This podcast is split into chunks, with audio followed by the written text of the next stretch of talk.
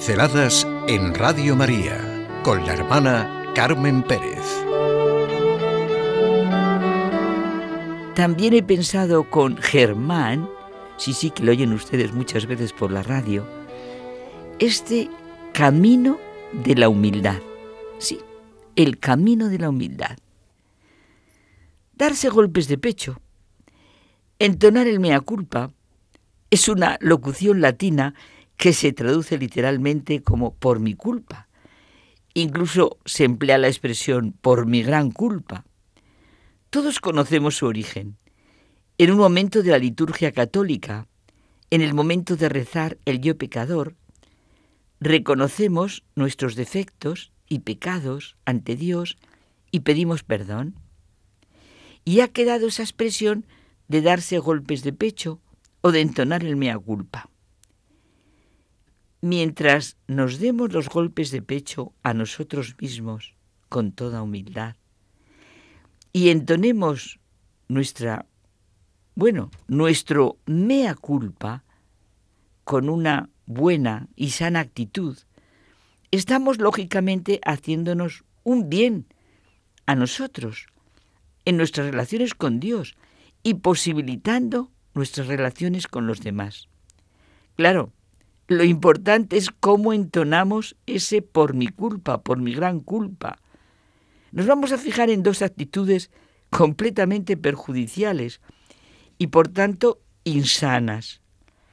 Entonar el mea culpa para que nos dejen en paz, para cumplir con ese en realidad falso reconocimiento y con una humildad retorcida, que es un falso y pobre orgullo, además de un mal reconocimiento de nosotros mismos no digamos si es de un pesimismo.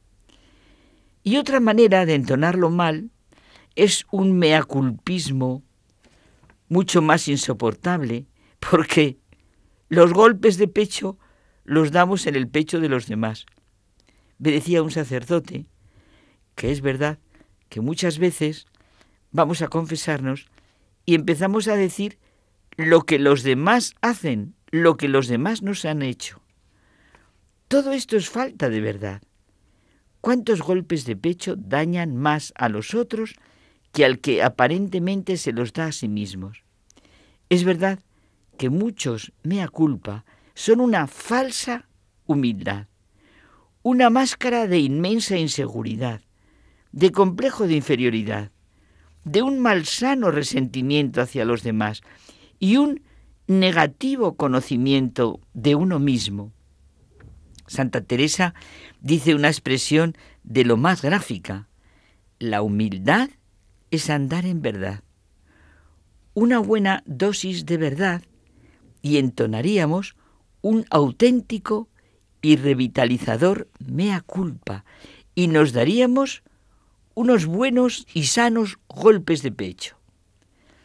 Los malos mea culpa y golpes de pecho terminan en una aberración que niegan lo mismo que dicen afirmar.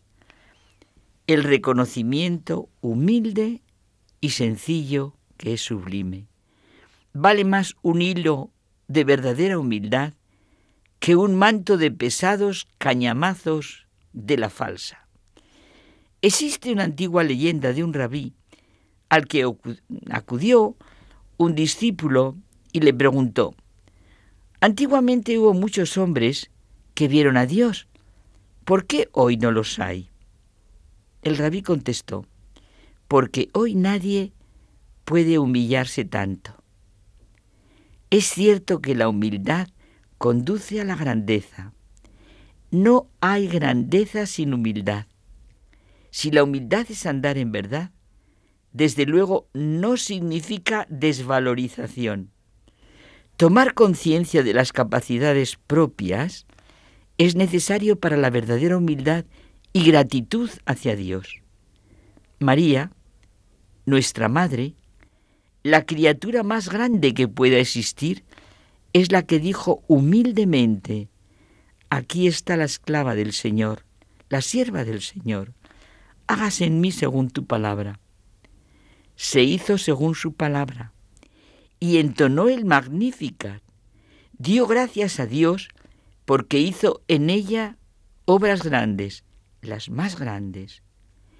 Quien aprende a ser humilde logra una vida llena de luz y de esperanza. Con humildad se desarrolla la capacidad de admitir los propios errores. Se entona un auténtico mea culpa, que es un cauce de crecimiento y una verdadera paz y fortaleza y una verdadera alegría y confianza en el Señor. Con humildad es fácil perdonar, apreciar lo que tenemos y tomar conciencia de que todo don es gratuito para despertar lo mejor de nosotros mismos. Vivir en clave de regalo que decíamos un día. El poeta León Felipe nos hace sentir algo muy significativo. Así es mi vida, piedra como tú, como tú piedra pequeña, como tú piedra ligera, como tú que ruedas por las calzadas y por las veredas, como tú guijarro humilde de las carreteras, como tú que en días de tormenta te hundes en el tieno de la tierra y luego centelleas bajo los cascos y bajo las ruedas, como tú que no has servido para ser piedra de una lonja, ni piedra de una audiencia, ni piedra de un palacio, como tú, piedra aventurera, como tú que tal vez estás hecha solo para una honda piedra pequeña y ligera. Y nosotros ahora quizás pensamos en la pequeña onda de David frente a Goliat. La vida es una larga lección de humildad. Si no hemos empezado a aprenderlo, es que estamos en el camino equivocado. No hay vida humana que no necesite del ánimo humilde para encontrar su camino y su verdad. En las cartas del diablo a su sobrino, de Lewis, en la 14, está genialmente dibujada la humildad. El diablo mayor enseña a su sobrino que lo más importante es ocultar a su paciente la verdadera finalidad de la humildad porque lo que quiere Dios, el enemigo, claro, para él, es conducir al hombre a un estado de ánimo que se ensoberbezca, que pueda diseñar lo mejor del mundo, saber qué es lo mejor y alegrarse, una falsa alegría.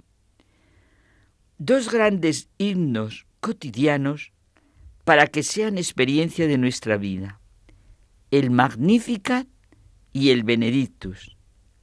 ¿A quién no se le ensancha el corazón si piensa en lo que Dios puede hacer en él y a través de él? ¿Y quién no puede decir de corazón, bendito sea el Señor, porque ha visitado y redimido a su pueblo, suscitándonos una fuerza de salvación? Cojamos el camino de la humildad. Pinceladas en Radio María con la hermana Carmen Pérez.